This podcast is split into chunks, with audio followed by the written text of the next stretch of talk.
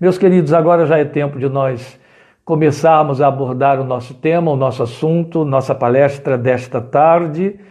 Como fizemos semana passada, faremos hoje de novo. Estaremos orando ao final da nossa ministração. Deus te abençoe, Rosinha. Faremos, ah, ah, ao final da nossa ministração, nós estaremos então orando no encerramento desta palavra e os que estiveram acompanhando, os que estiveram participando conosco da meditação no Evangelho de João, São João, capítulo 1, domingo passado, sabem que hoje nós estamos numa sequência. Nosso tema que estivemos abordando em torno da pessoa do Senhor Jesus foi em cima da questão ou da pergunta que foi levantada pelos discípulos numa certa ocasião: quem é este? E naquela oportunidade, domingo passado, nós estivemos situando para mostrar aos irmãos que também nós não só nos surpreendemos com Jesus muitas vezes na nossa vida, mas a questão maior, alegre de ver lá a Dijane lá de Olinda aparecendo na nossa tela. A questão maior está no fato da gente é, reconhecer ou descobrir num dado momento que o que se tem, o conhecimento que temos em nossa experiência de vivência com o Filho de Deus, está aquém daquilo que ele é e que ele deixou-nos saber pela revelação registrada na sua palavra. Então, semana passada nós estivemos considerando a origem e a natureza do Senhor Jesus. Lemos os 18 primeiros versículos do capítulo 1 do Evangelho de João. Hoje nós vamos dar sequência lendo a partir do versículo 29, do capítulo 1 ainda, a partir do versículo 29 até o final.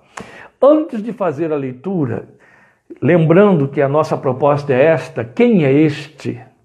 É uma busca de resposta a esta pergunta.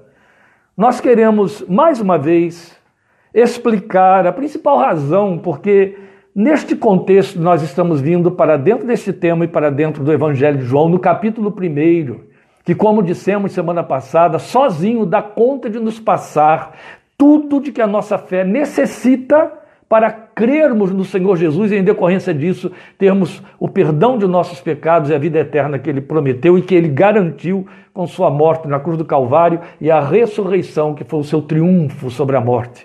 E então, nossa razão principal, porque estamos, vamos dizer assim, fechando nosso discurso, nossa discussão, nossa meditação, nosso querigma da palavra de Deus em torno da pessoa do Senhor Jesus é justamente para fechar dispersão, cancelar dispersão. Porque, como dissemos, temos sido ultimamente muito bombardeados e a nossa mente muito ocupada por muitos assuntos que acabou revelando uma face da igreja que eu repudio pessoalmente. Uma igreja que, por, ser, por se pretender politizada, está mundana. Ela entende do mundo e fala do mundo através da política com as mesmas ganas, as mesmas iras, os mesmos ódios, as mesmas fúrias, as mesmas ambições, as mesmas defesas obscenas que qualquer que não tem esperança. Jesus deixou de ser o centro do interesse da paixão, o reino de Deus ficou periférico na confissão da maioria dos irmãos que nós temos visto se pronunciando em WhatsApp, em Facebook, para a tristeza do nosso coração, imagina o coração do Espírito Santo de Deus. Nosso compromisso é com Cristo Jesus e seu reino. Ele é o centro da nossa fé, ele é o centro do nosso pensamento, ele é a razão de nossos desejos e da nossa esperança. É nele que nós esperamos historicamente, vivencialmente, existencialmente. Ele é o único que tem respostas para a nossa vida. Isso explica todos esses devaneios, porque o crente sabe tão pouco dele. E aí parece que não se satisfaz plenamente com ele. E precisa buscar outras coisas mais, adereços, agregações. Não é só.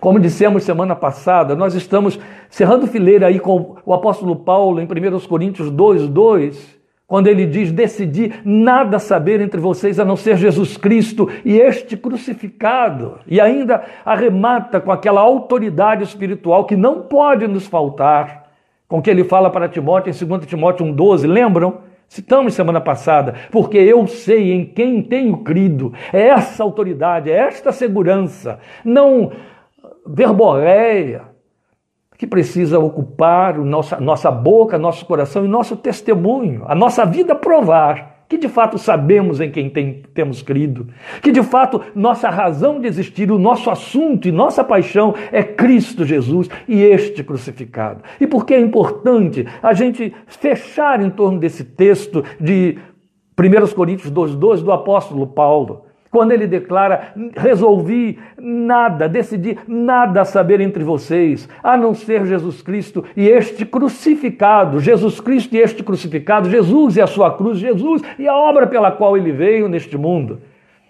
Porque existe muito mito, até mito evangélico, em torno da pessoa do Senhor Jesus.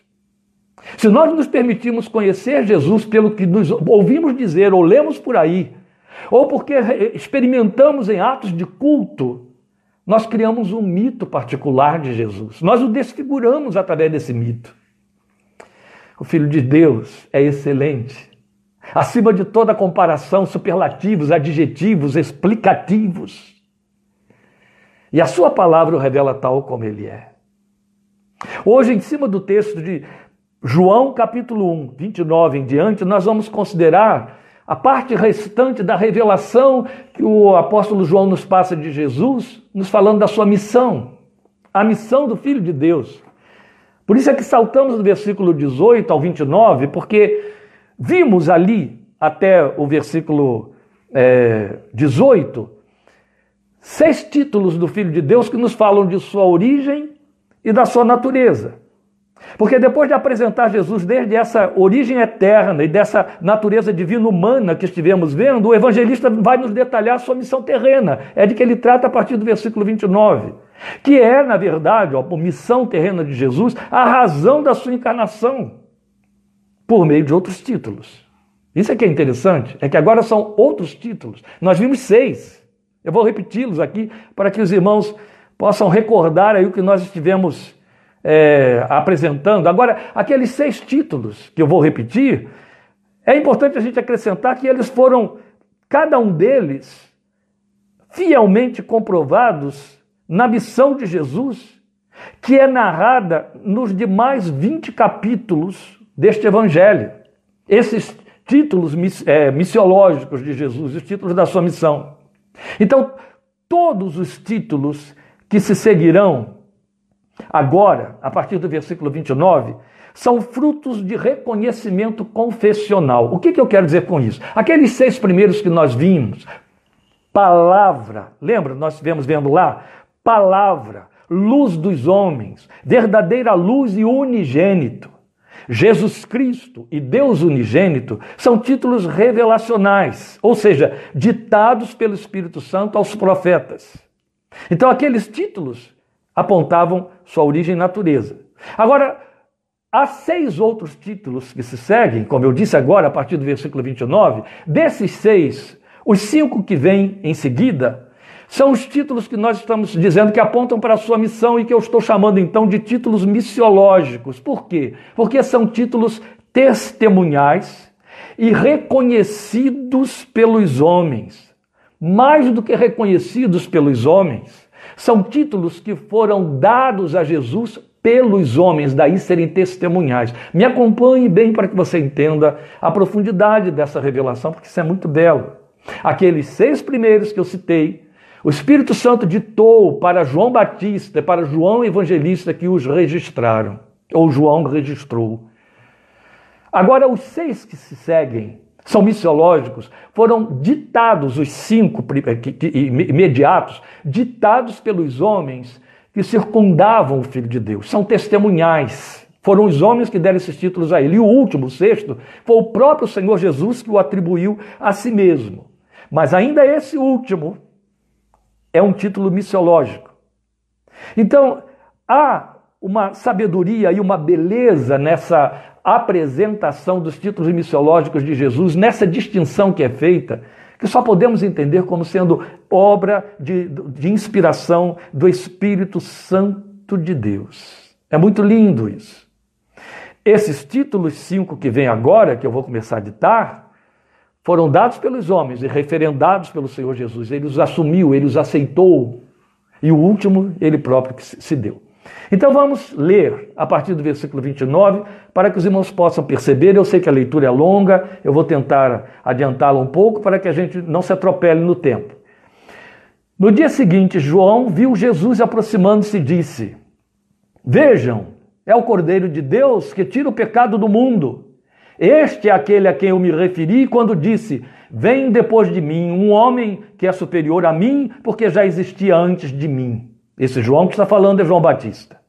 Eu mesmo não o conhecia, mas por isso é que vim batizando com água, para que ele viesse a ser revelado a Israel.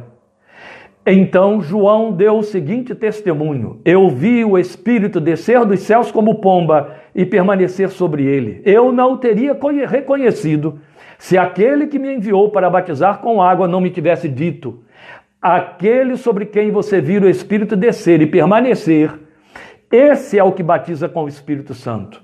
Eu vi e testifico que este é o Filho de Deus. Chama sua atenção para o que você ouviu lá no versículo 29. Vejam é o Cordeiro de Deus que tira o pecado do mundo. Agora, João Batista faz outro testemunho, versículo 34. Eu vi e testifico que este é o Filho de Deus, segundo título. Vamos ao terceiro título. Vai, vai, estar mais lá embaixo. No dia seguinte, estou lendo agora, versículo 35. No dia seguinte, João estava ali, novamente com dois dos seus discípulos.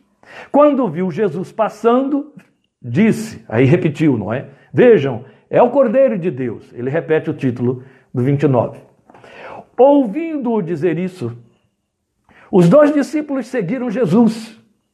Voltando-se, vendo Jesus, que os dois o seguiam, perguntou-lhes: O que vocês querem? Eles disseram: Rabi, que significa mestre, terceiro título. Onde estás hospedado? Respondeu ele: Venham e vejam. Então foram, por volta das quatro horas da tarde, viram onde ele estava hospedado e passaram com ele aquele dia. André, irmão de Simão Pedro, era um dos que tinham ouvido o que João dissera e que haviam seguido Jesus. O primeiro que ele encontrou foi Simão, seu irmão. Ele disse: Achamos o Messias, isto é, o Cristo, e o levou a Jesus. Aqui está o terceiro, o quarto título: Messias. Estão vendo aí? Dito por André, Jesus olhou para ele e disse: Você é Simão, filho de João, será chamado Cefas, que traduzido é Pedro. No dia seguinte, Jesus decidiu partir para a Galiléia. Quando encontrou Filipe, disse-lhe: Siga-me. Filipe, como André e Pedro, era da cidade de Betsaida. Filipe encontrou Natanael e lhe disse: Achamos aquele sobre quem Moisés escreveu na lei e a respeito de quem os profetas também escreveram. Jesus de Nazaré, filho de José. Perguntou Natanael: Nazaré? Pode vir alguma coisa boa de lá? Disse Filipe: Venha e veja. Ao ver Natanael se aproximando, disse Jesus: Aí está um verdadeiro israelita em quem não há falsidade. Perguntou Natanael: De onde me conheces? Jesus respondeu: Eu o vi quando você ainda estava debaixo da figueira antes de Filipe o chamar. Então Natanael declarou: Mestre, tu és o filho de Deus, tu és o rei de Israel. Aí você diria: aí está o quinto título. Não. Esse quinto título já tinha aparecido lá por boca de André quando chamou de Rabi. Mestre quer dizer a mesma coisa.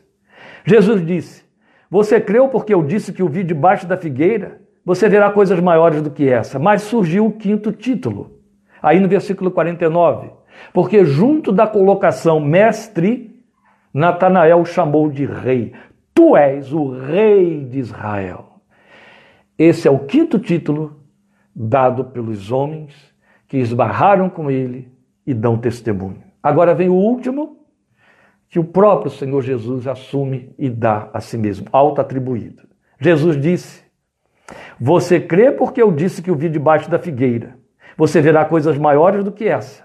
E então acrescentou: Digo-lhes a verdade, vocês verão o céu aberto e os anjos de Deus subindo e descendo sobre o Filho do Homem. E aí nós temos o sexto título missiológico do Filho de Deus. Vamos ganhar tempo e começar a compreender a significação e da revelação que cada um desses títulos traz e que precisa estar devidamente centralizado em nossa convicção de fé e em nossa confissão, para que ela não seja mera verbalização. O primeiro deles nós vimos, foi dado por João Batista, é Cordeiro de Deus. E este título aponta para a sua missão de resgatador dos homens. O que os resgata, o que paga o preço pelo seu resgate. É a principal razão pela qual Jesus nasceu. Ele encarnou comprometido a morrer pelos pecadores. Recebeu e aceitou esse título profecia sem se deter. Alguém já disse que sobre o berço de Jesus pairava a sombra da cruz, desde a manjedoura. Mesmo depois de ter ressuscitado e ser visto em glória por João lá na ilha de Pátimos, como registra Apocalipse para nós, especialmente no capítulo 5, mas não só no 5, depois você vai ter no 13, depois você vai ter de novo no 19, mas em especial no capítulo 5 de Apocalipse, João o vê ressurreto, João o vê cheio de glória e ainda o vê como o Cordeiro de Deus que foi morto. É, na verdade, o louvor que ele põe na boca da igreja ali dos remidos, ou pelo menos na visão que ele teve, os remidos ali estão no céu já, adorando Jesus como cordeiro que foi morto. Então você percebe quão importante é o significado desse título atribuído a Jesus por João Batista, que os outros também é, anuíram e Jesus endossou. Esse é o título que ele vai levar por toda a eternidade. Estaremos diante do Filho de Deus no trono da sua glória, recordando a obra do, da nossa redenção, porque nós o veremos como cordeiro, tal como tinha sido morto. Em Apocalipse 19, ele é visto como aquele que tem vestes brancas salpicadas de sangue. O sangue estará sempre sendo nos lembrado. O Filho de Deus mesmo disse que teremos uma ceia da qual, ou melhor, teremos ceias das quais participaremos na eternidade, e a ceia vai nos celebrar sempre o sangue que foi derramado. Então ele continuou sendo o Cordeiro de Deus, e ele será sempre o Cordeiro de Deus, será adorado pelos resgatados como o Cordeiro que foi morto. É tão belo, eu disse assim: olha, alguém citou que na manjedoura, no berço de Jesus, pairava a sombra da cruz, mas vamos lembrar Apocalipse 13, 8, que nos diz que o Cordeiro foi morto desde a fundação do mundo. Como é lindo isso! Entende? A morte do Filho de Deus não foi um engendramento de romanos, nem de sacerdotes judeus. A morte do Filho de Deus e a forma como foi executado não foi um assassinato planejado pelos homens que o pegou de surpresa e interrompeu alguma coisa. Não, não. Ainda não existia o mundo. E ele já era visto na economia de Deus, na eternidade, na Trindade, como cordeiro. Ele já veio para resgatar, ele já, já sabia desse resgate desde os dias da eternidade, que teria que assumir-se como cordeiro, e eu imagino, no decurso dos milênios, em que os judeus, sob a orientação de Jesus, de, do, do, Espírito Santo, a orientação de Deus através de Moisés, celebrando a Páscoa que começou lá na saída do Egito, imolavam o cordeiro e derramavam sangue sobre o altar, que depois foi construído lá no tabernáculo, o altar do sacrifício. A cada sacrifício desse, que foram que se perdeu em contas de milhões deles e de vezes, o filho de Deus se via em cada cordeiro daquele, sabendo um dia haverá um resgate só pago por mim, na oferta do meu corpo, da minha vida, e ele já sabia, será na cruz. Ele era o cordeiro que tinha de ser morto. A lei da santidade de Deus estabelecia que sem derramamento de sangue não há remissão. Você encontra isso escrito em Hebreus 9, 22, repetindo textos da lei de Moisés. Então Jesus era o cordeiro como substituto inocente, tal como o cordeiro era o substituto inocente. Mas seu sangue seria derramado na condição de objeto da ira divina contra o pecado. Aqueles cordeiros no altar de Moisés, de Arão, eram oferta. Jesus, na cruz, além de oferta em nosso lugar ou a nosso favor, oferta a Deus, era o substituto, era oferta substitutiva, tal como cordeiro, por isso ganhou o título de cordeiro, porque se fazia pecado por cada pecador, sendo inocente. Há um pensamento significativo sobre o Cordeiro Jesus que eu extraí de uma obra belíssima de Eugene Peterson, escrito em 2007, ou melhor, publicado em 2007 pela Mundo Cristão, chamado.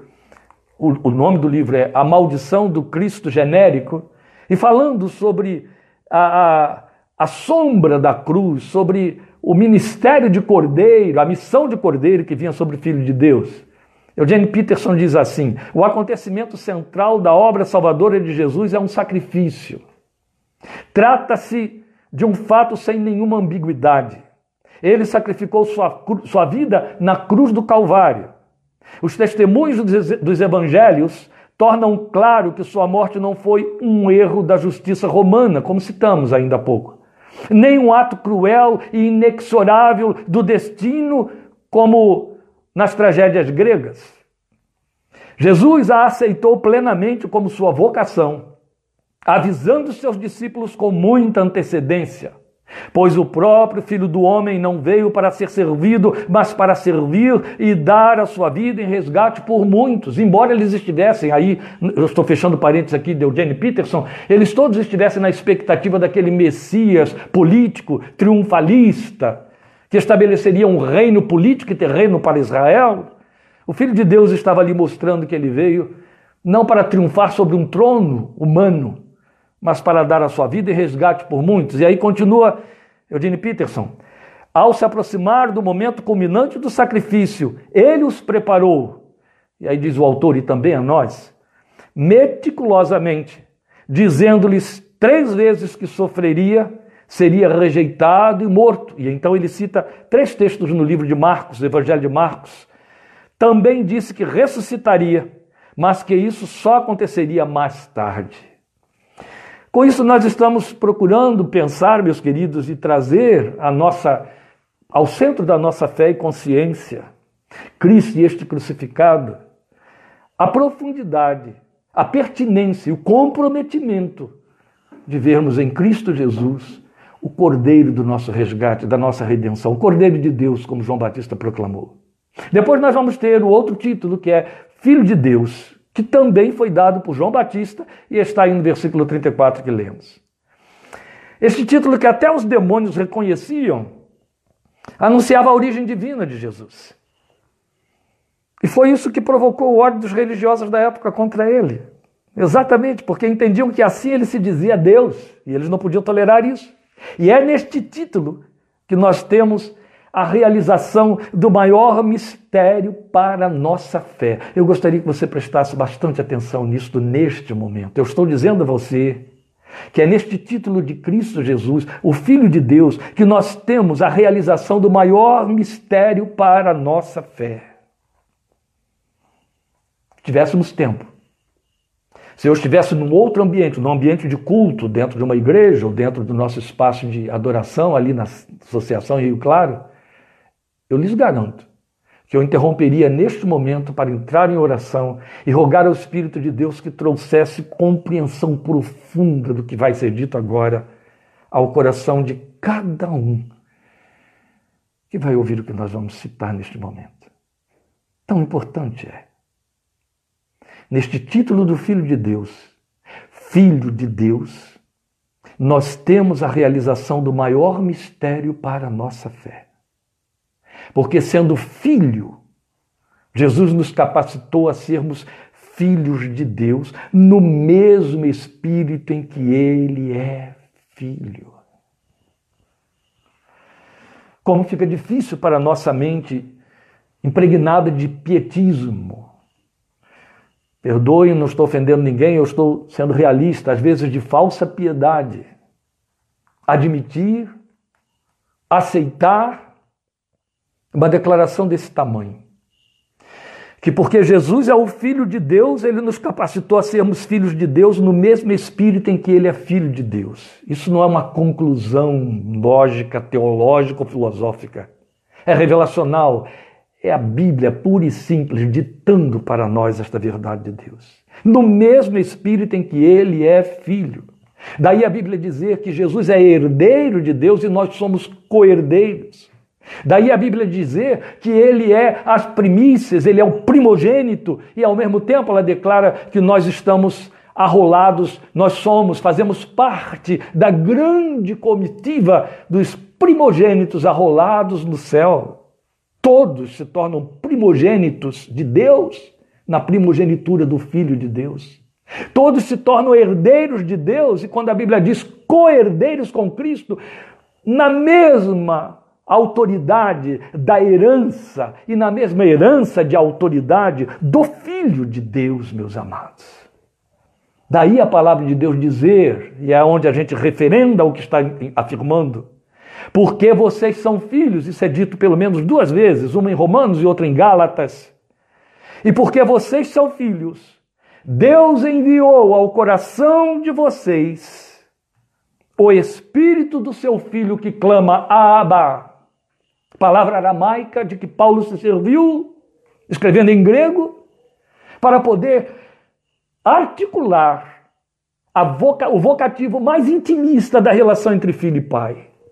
Que você encontra Jesus eh, dizendo em, no Getsemane, de acordo com a narrativa de Marcos: Abba, se for possível que este cálice passe de mim sem que eu beba, Abba. Em aramaico, a palavra pai tem uma uma significação profunda intensa que falta a muitas outras línguas. A gente copia bem de perto no português quando fala papai. É o pai da intimidade, é o pai muito junto. Mas Aba tem uma profundidade de significados tão grandes, não temos tempo para pensar neles agora, lamentavelmente, mas precisamos que você fique minimamente com esta informação. A Bíblia nos dizendo em Romanos e em Gálatas que, porque somos filhos, esse espírito da intimidade que o Filho de Deus tinha com o Pai, a ponto de dizer: Aba, agora te pertence, está aí dentro de você. Em Gálatas, Paulo diz que por meio deste espírito de filho nós clamamos Abba, para dizer então intensamente, significativamente ou textualmente, que a gente se baseia nesse espírito, se inspira nesse espírito filial para se sentir, se entender e usufruir essa posição gloriosa de ser filho. É sensível pensar que ele se identifica conosco em nossa humanidade e nos oferece em seguida nos elevar à identificação com ele como filhos de Deus. E isso explica para nós o versículo 12 que temos aqui neste mesmo evangelho de João, João 1, 12. Ó, eu estou dizendo que isso explica João 1, 12 para nós. O que é que diz para nós o texto de João 12? O texto de João 1,12 afirma para nós que nos foi dado o poder de sermos feitos filhos de Deus. Eu vou ler aqui na versão que eu estou usando. Contudo, aos que o receberam, aos que receberam o Senhor Jesus, aos que creram em seu nome, deu-lhes o poder de serem feitos filhos de Deus, ou na minha versão, deu-lhes o direito de se tornarem filhos de Deus. Este é um daqueles textos centrais da confissão cristã. Como é importante. Então, meus queridos, ouçam o que vamos dizer para fechar a explicação sobre esse título maravilhoso que João Batista deu a Jesus, ou reconheceu em Jesus.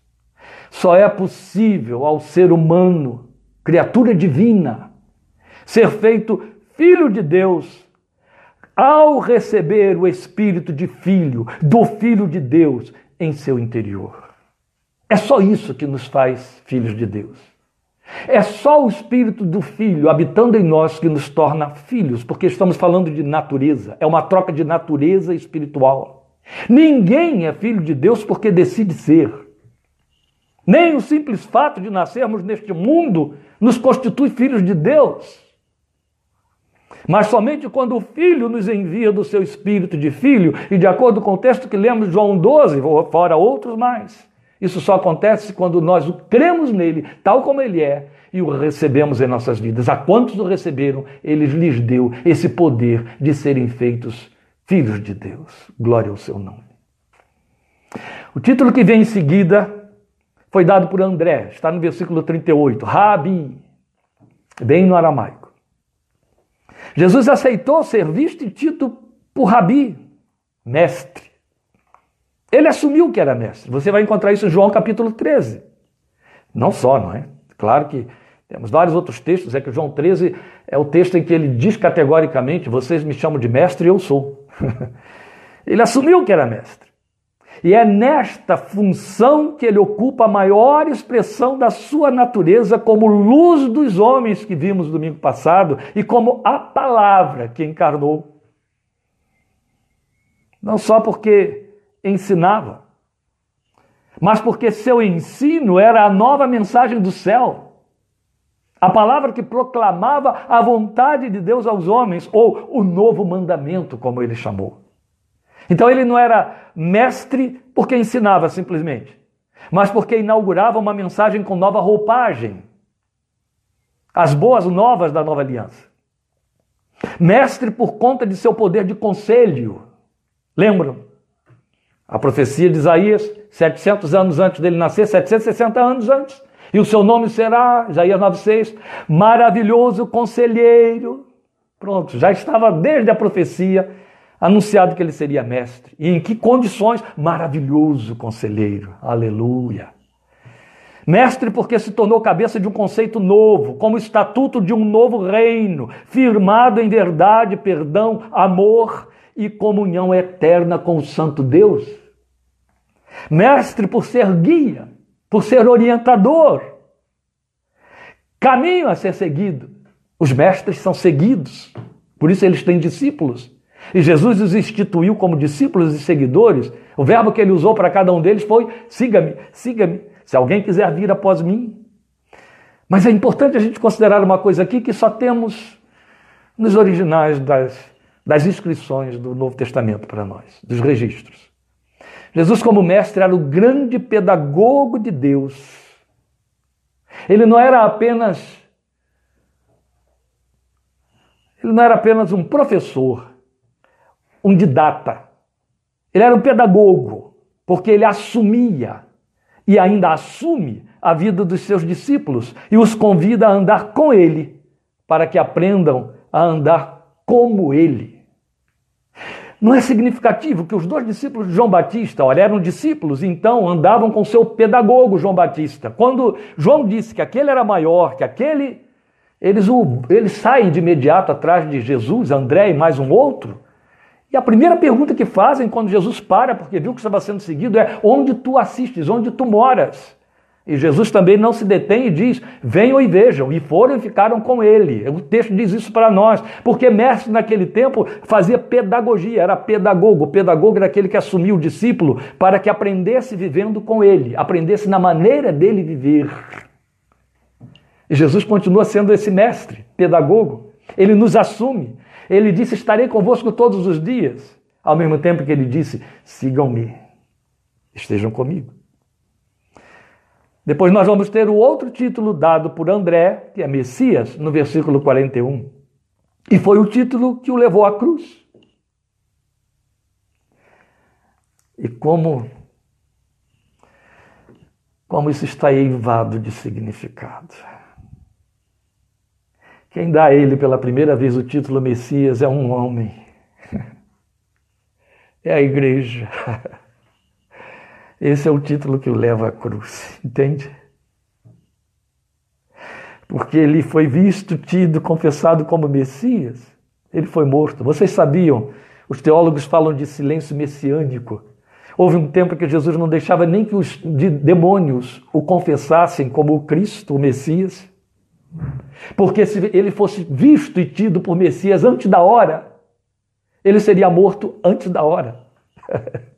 então houve o chamado silêncio messiânico. Jesus não permitia que ninguém o chamasse de Messias.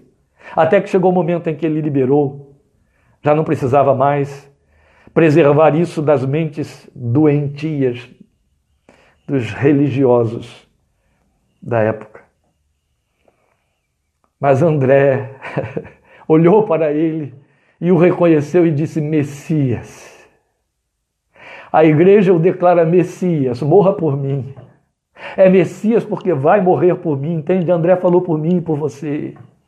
Fez a gloriosa confissão que já atravessa dois mil anos. Ô oh, Messias, com isso eu estou te condenando a morrer quando eu te reconheço como Messias. Mas eu preciso que tu sejas Messias. para que tu morras por mim e eu não morra mais. Eu não morra mais para Deus. Jesus escondeu o título por um tempo, e eu disse que foi o título que o levou à cruz porque ele foi entendido de forma política pelos políticos. E como tal, isso lhes era por ameaça. Mas Jesus Messias fala de sua missão precípua de libertador dos homens das cadeias diversas em que o pecado, o diabo e o mundo os cativam, não cadeias impostas por homens, embora elas também importem, mas cadeias espirituais e morais. Ele proclamou seu messianato numa sinagoga com a leitura da profecia de Isaías 61, de 1 a 3, numa manhã de sábado. E essa profecia define as funções do Messias, as quais Jesus, e só ele, cumpriu. Ninguém antes dele cumpriu. E ninguém depois dele as cumprirá. Por isso que Israel continua esperando indefinidamente, já que não reconheceu o messianato dele naquele tempo.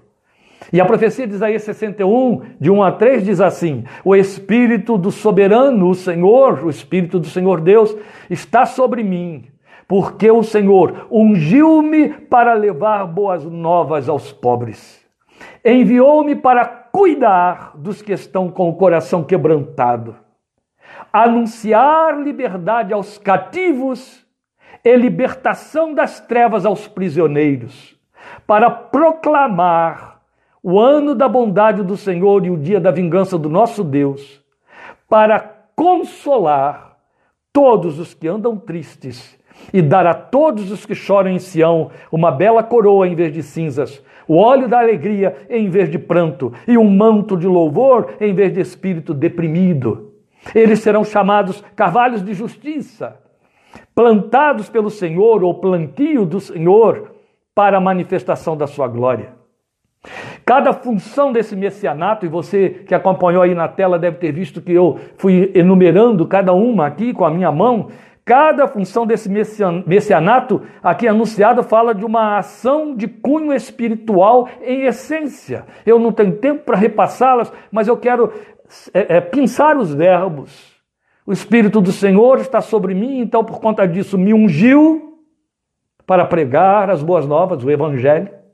Me enviou e para cuidar dos que estão com o coração triste, quebrantado, os humilhados, os oprimidos, para anunciar a liberdade dos cativos e tirá-los das trevas, tirá-los que estão lá prisioneiros das trevas. Não sei se você sabe, mas quando Jesus nos libertou do cativeiro das trevas, ele nos estabeleceu um outro cativeiro, ele nos tornou cativos da esperança. A Bíblia nos chama de prisioneiros da esperança. Ainda hoje eu estava pensando nisso, meu Deus, orando pela manhã, dizendo: Meu Deus, se há uma coisa de que eu me dou conta desde que a fé de Cristo Jesus já passou a habitar no meu coração, é que eu não consigo parar de esperar. Eu estou sempre esperando, esperando em Ti, esperando nas promessas, esperando e esperando e crendo enquanto espero. Glória ao Senhor. Anunciar liberdade aos cativos, libertação de trevas aos prisioneiros e proclamar o ano da bondade do Senhor. Isso é o messianato de Jesus. Agora eu vou para o penúltimo título, mesmo porque o tempo não vai permitir que eu vá muito além. Mas eu queria dizer que me alegra particularmente estar vendo que há pessoas que estão nos acompanhando agora e estão sendo tão tocadas pela palavra de Deus que elas estão contribuindo com textos, elas estão contribuindo com glorificação, elas estão colocando versículos que complementam o que estamos dizendo. Eu me alegro com você por perceber que você está transformando este momento de ministração no seu culto ao Deus de toda a verdade, a esse Jesus crucificado, o redentor e autor da nossa fé, o autor da nossa salvação. O penúltimo título, como lemos no versículo 49, foi dado por Natanael, rei. Jesus não negou diante de Pilatos que era rei. Quando Pilatos perguntou a ele: Tu és o rei de Israel? Ele disse: Eu para isso nasci e para isso vim ao mundo. Mas o meu reino não é deste mundo. Então ele assumiu que nasceu para isso. Mas deixou claro que o seu reino não era daqui. Por isso ele foi reconhecido como rei ainda quando bebê, lembram? Foi adorado como rei, presenteado como rei, honrado como rei, através de daqueles magos que vieram do Oriente.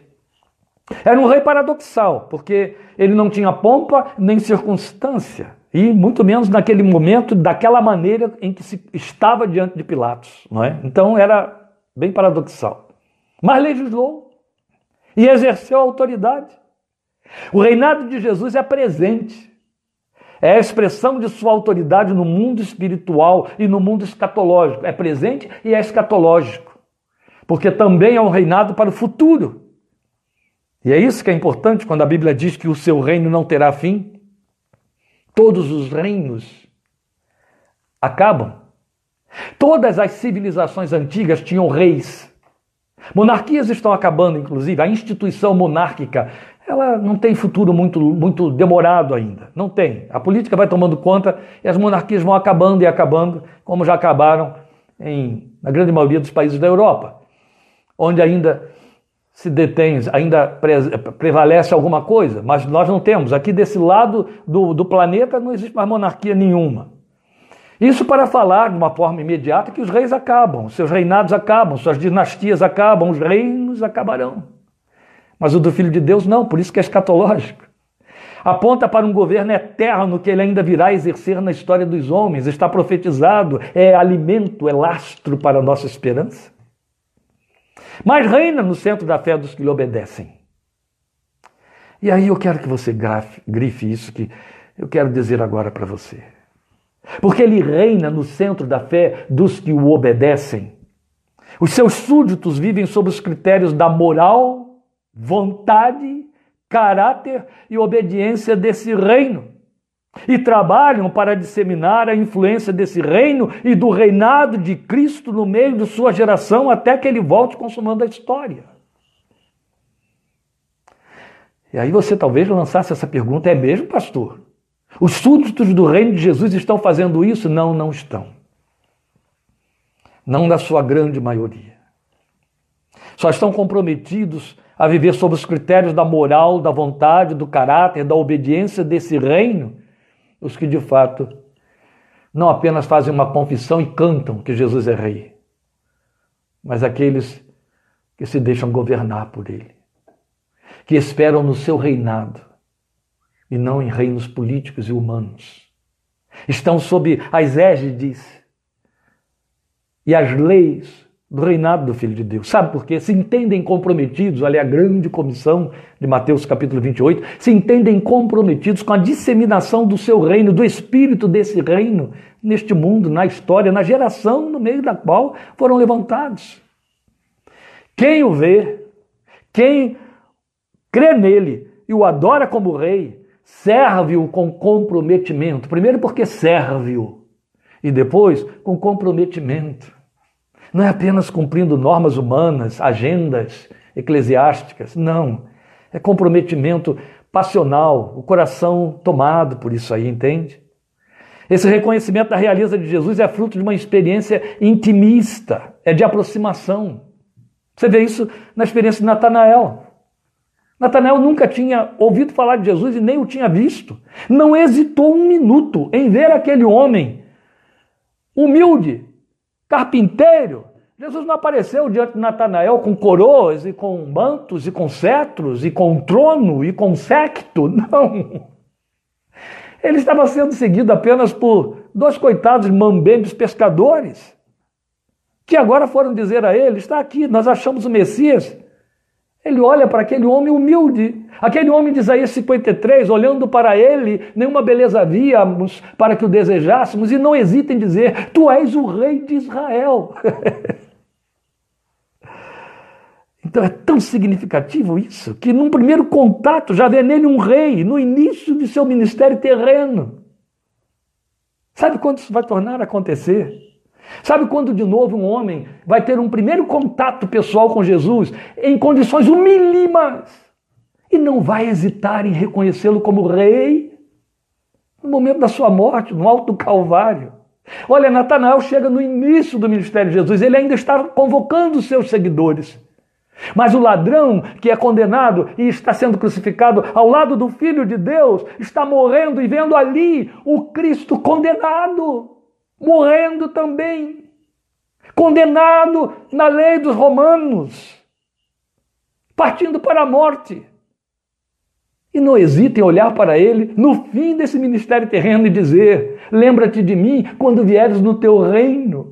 Reconhece nele um rei de um reino. Não hesita em dizer isso quando o vê ali andrajoso, esgotado, em vias de expirar. Isso só pode ser obra do Espírito de Deus. Esta é a razão porque dissemos aqui que quem de fato crê nele o vê como rei e se submete ao seu domínio, ao seu reinado e se compromete com esse reino para passar o aroma desse reino, a linguagem desse reino, o, o, a, a, a, o verbo desse reino, o caráter desse reino na sua própria vida, no meio da sua geração. Eu Vou muito além para lhe dizer, eu não tenho dificuldade em dizer, que aqueles que se dizem crentes em Jesus, mas não se comportam como seus súditos, são apenas crentes em Jesus. Provavelmente, sobre eles ele não reina. Isso é muito sério. Por último, o próprio Filho de Deus dá a si mesmo o sexto título missiológico: Filho do Homem. Está aí no versículo 51, quando ele responde a Natanael. É um título auto-atribuído, mas é título messiânico. Jesus o assumiu. Era, por assim dizer, seu título predileto. Isso se repete na sua boca ao longo dos três anos e meio. Aqueles que falam do silêncio é, é, é, do, do, do, silêncio messiológico, é, messiânico, como eu citei, eles dizem que Jesus então usou o título Filho do Homem, que era um título messiânico, messiânico, para dar um tempo no reconhecimento dele como Messias. Mas por não poder negar, e porque não negava que era o Messias, ele assumiu um que vinha das profecias de Daniel e Ezequiel, que falavam do Messias através desse título, o Filho do Homem. Então, isso se tornou, ao que nos parece, seu título predileto, significativamente belo, isso porque fala da sua identificação plena conosco como homens. Título que ele foi tirar lá daqueles textos proféticos. Então, como Deus encarnado, ele se identificou com a natureza humana. Ele se vestiu da nossa carne, lembra? O Verbo se fez carne, a palavra se fez carne. Isso significa, por fim, que o compromisso da palavra de Deus é com o ser humano. Daí essa palavra ter assumido filiação humana. E aí ouçam isso. A tensão dessa natureza divina humana se vê quando, como filho de Deus, é João 17, a chamada oração sacerdotal de Jesus, ele ora ao Pai e pede: Glorifica, Pai, teu filho com aquela glória que eu tinha contigo antes que o mundo existisse. Esta é a oração final que ele está fazendo como o filho de Deus. Presta atenção, como filho de Deus, Pai, dá-me de volta aquela glória que eu tinha contigo antes que o mundo existisse. Mas nessa mesma oração, ele ora como o filho do homem. E aí ele vai dizer nesse mesmo momento ao Pai: A minha vontade é que aqueles que me deste estejam comigo para que vejam a minha glória. Entende? Como filho de Deus, ele diz: traz de volta a glória dessa divindade que eu deixei por amor a eles. Mas como filho do homem, com estes identificado comigo e com você, ele diz: Mas eu quero que eles participem desta glória. Eu quero que eles a conheçam, eu quero que eles estejam comigo, onde eu estiver, para que vejam essa glória, para que participem dela. Como filho de Deus, ele quer estar com o Pai. Mas como filho do homem, ele não pode estar sem esses irmãos a quem amou até o fim. Aleluia. Estamos chegando ao fim da nossa meditação hoje, o tempo avançou. Mas eu chamo a sua atenção para o fato de que todos esses títulos dados pelos homens no entorno de Jesus, que caminhavam com ele, títulos que o definem para nós como aquele que deve ser seguido, amado, crido e adorado, o centro da nossa confissão, como nada saber a não ser Jesus Cristo e este crucificado. Esses títulos todos foram dados pelo encontro que tiveram com Ele, com a Sua presença, com a Sua pessoa. Estão registrados aqui no primeiro capítulo do Evangelho de João. Em nenhum momento, até esse momento em que eles lhe dão esses doze títulos, no total são doze, eles não viram a operação de um único milagre por ele realizado para que nele crescem e o reconhecessem tal como reconheceram. Ele foi crido, confessado e seguido pelo que era, não por realizar algo, nem por prometer qualquer coisa. Os milagres vieram depois. Quando ele realizou o primeiro de seus sinais nas bodas em Caná da Galiléia, que vai aparecer aqui no capítulo 2 de João, os doze já estavam lá com ele. Entende? Os doze já o tinham confessado, já criam dessa maneira, os doze já tinham reconhecido tudo nele e o seguiam, e ele ainda não tinha feito milagre algum, e nem aberto a boca para fazer proclamação alguma. Foi só estar com ele, esbarrar com ele e crer. Jesus nunca se deixou convencer por seguidores que diziam crer nele por conta de seus sinais milagrosos. Até desdenhou dos que pretenderam isso. Daí a importância de trazermos para a nossa consciência essa palavra com que começamos toda essa nossa meditação em 1 Coríntios 2,2. Nada saber a não ser Jesus e este crucificado. Porque há muita gente, meus queridos, isso é fato, faz parte da nossa realidade, especialmente dos evangélicos. Há muita gente tentando atrair outras pessoas a Jesus, oferecendo a possibilidade de milagres. Porque eles existem, porque Jesus os realiza. Mas você percebe que para crer em Jesus eles são dispensáveis. Certa vez o Filho de Deus disse isso. Vocês me seguem por causa dos sinais que eu opero. Outra vez, os repreendendo, ele disse: Se eu não fizer sinais, vocês não crerão? Está em João isso? Quando você crê no Filho de Deus, você crê nele pelo que ele é, não pelo que ele pode fazer. O fazer é um acréscimo, é manifestação de sua misericórdia e fidelidade. O fazer pode sofrer suspensão. E então como fica? Mas quando o amamos em sua essência, não importa se ele faz, se ele deixa de fazer. Foi esse o glorioso testemunho de Marta no luto por Lázaro, seu irmão. Ela assumiu que ele era o Cristo, o Filho de Deus que devia vir ao mundo, e seu irmão estava morto porque Jesus não atendeu os seus recados enquanto havia esperança.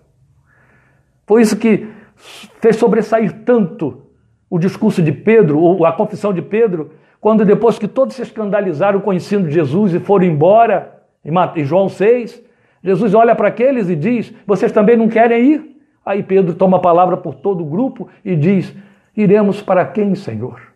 Só tu tens as palavras da vida eterna para dizer: Nós te seguimos porque tu és a palavra encarnada, não tem outro, não queremos outro. Por mais que essa palavra seja dura, seja difícil e amarga, como acabamos de ler, de ouvir, que foi isso que aconteceu naquele dia. Então, eu acho significativo que na relação dos títulos messiânicos dados a ele por Isaías, o adjetivo maravilhoso foi colocado junto de conselheiro e não junto de Deus poderoso, que também era um dos outros títulos. Há quatro títulos de Jesus ali na profecia messiânica de Isaías 9:6. Mas o adjetivo maravilhoso só foi acoplado ao seu primeiro título, conselheiro. Sabe o que, que me faz pensar? Se você não o recebe como aquele que se torna mestre, que te aconselha, que te muda a vida, que te dá uma nova direção e uma nova confissão, você não terá os desdobramentos que vêm em seguida. Porque o primeiro é maravilhoso conselheiro, depois, Deus forte ou Deus poderoso, Pai da eternidade, Príncipe da paz. Porque Ele faz maravilhas por meio da Sua palavra. Glória ao Seu nome. Nós vimos doze títulos dados e revelados para nós na palavra de Deus ao Filho de Deus. Apocalipse 19, versículo 12. diz para nós que está reservado um outro nome de Jesus, que está escrito na sua testa, que ninguém conhece. Nós só o conheceremos quando estivermos lá. Eu penso que o que está reservado é o título que eu e você, cada um de nós individualmente, vai dar ao Filho de Deus. É nosso tributo por reconhecer nele aquilo que só nós, em caráter muito particular e pessoal, podemos descobrir nele. Bendito seja o seu santo nome, Cristo, e nada mais. Vamos falar com ele agora. Pai Santo, Aí estão teus filhos reunidos em torno da tua palavra, que nós acabamos de considerar agora, de nela pensar e ministrar. Creio firmemente na promessa que diz que tu zelas sobre a tua palavra para cumpri-la, que ela jamais voltará para ti vazia. Creio firmemente na palavra que diz que a fé vem pelo ouvir e ouvir a palavra da pregação de Cristo. Precisamos de uma geração de crentes que tenham uma fé genuína, Jesus, uma fé da qual só tu és o autor, pelo que tu és, pelo que cativas em nós, pela paixão. Não uma fé montada ou que responde a um espetáculo, não uma fé montada ou que responde a um ato de culto, não uma fé que vem em resposta a algum frenesi, a algum paroxismo, a algum tipo de sentimentalismo ou de mero emocionalismo, mas aquela que foi gerada pelo teu espírito no íntimo do ser, que transforma a vida inteira, que cria comprometimentos e que habitou o coração de homens e de Deus, de homens e mulheres de Deus no passado, que nos trouxeram o evangelho, que por causa dessa fé, uma vez neles plantada, porque a fé uma vez por todas foi dada aos santos pelo Espírito Santo de Deus, não hesitaram até em perder a vida por causa desta fé. Não trocaram por nada. Senhor Jesus, nós queremos viver essa fé intensa, eloquente, que fala por si mesma em nossos corações de tal maneira que eclipsa, que apaga, que desvanece todos os outros apelativos que possam nos estimular ou sensibilizar nesta vida. A fé que vem de ti, que nos apaixona por ti, que te centraliza na nossa existência, na nossa confissão, de tal maneira que todos os outros luminares se apagam, de tal maneira que quem nos conhece e conosco convive, entende que há um súdito, uma súdita do Filho de Deus, que só entende de obedecer a Ele e a Sua palavra na sua geração, proclamadores dela. Ajuda-nos a te reconhecermos e nos prostrarmos diante de Ti pelo que Tu és, pela Tua essência.